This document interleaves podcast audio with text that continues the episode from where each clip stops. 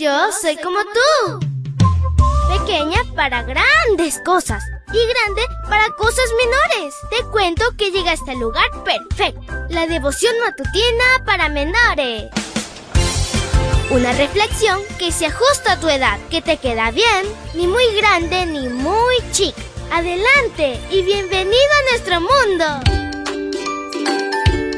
Hola, hola amiguito y amiguita, que en este lindo martes te abraces a Jesús. Él es tu amigo y tu pastor. Con Él nada te faltará. Te saluda tu amiga Linda. Y el versículo para hoy dice así. Entonces Él y todos sus acompañantes fueron a ver a Eliseo. Al llegar ante él, Naamán le dijo, Ahora estoy convencido de que en toda la tierra no hay Dios sino solo en Israel. Por lo tanto, te ruego que aceptes un regalo de este servidor tuyo. Segunda de Reyes 5:15. Y la historia se titula Giesi. De acuerdo a Naaman, pensaba que tendría que pagar mucho dinero para obtener su salud. Por eso salió de su casa con 10 talentos de plata, 6 mil piezas de oro y 10 mudas de ropa. Después de obtener la salud, Naaman regresó a buscar a Eliseo para agradecerle, para hacer una declaración de fe en el Dios verdadero, tal como lo indicaba el versículo de hoy.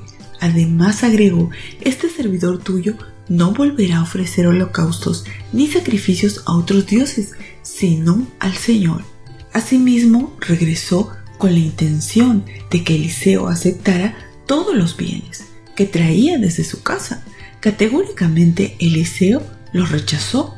¿Por qué?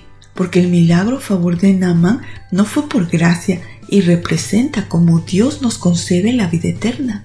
Si Eliseo hubiera aceptado el regalo, el simbolismo se hubiera roto.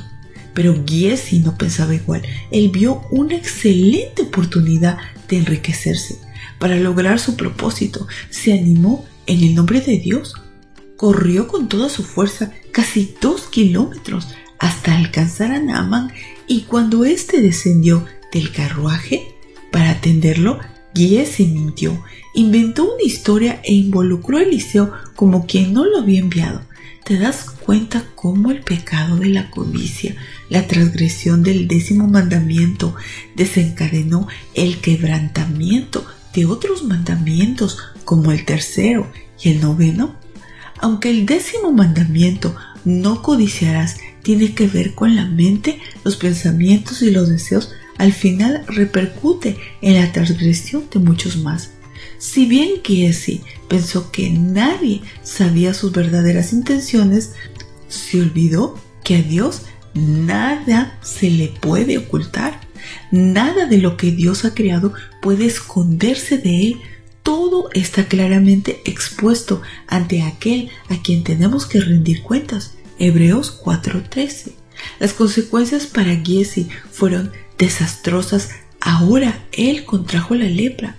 Aunque el dinero y las posesiones no son el problema, nuestra actitud hacia ellas sí puede causar los problemas.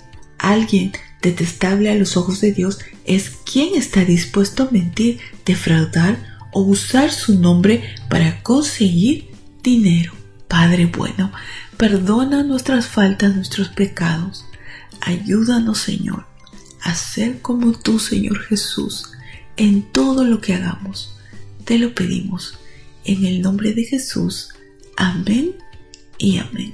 Abrazo tototes de oso y nos vemos mañana para escuchar otra linda historia. Hasta luego. hoy creciste un poco más. ¿Qué? Porque crecer en Cristo es mejor. La matutina de menores llegó por el tiempo y dedicación de Canaan Seventh Day Adventist Shores and Dear Ministry.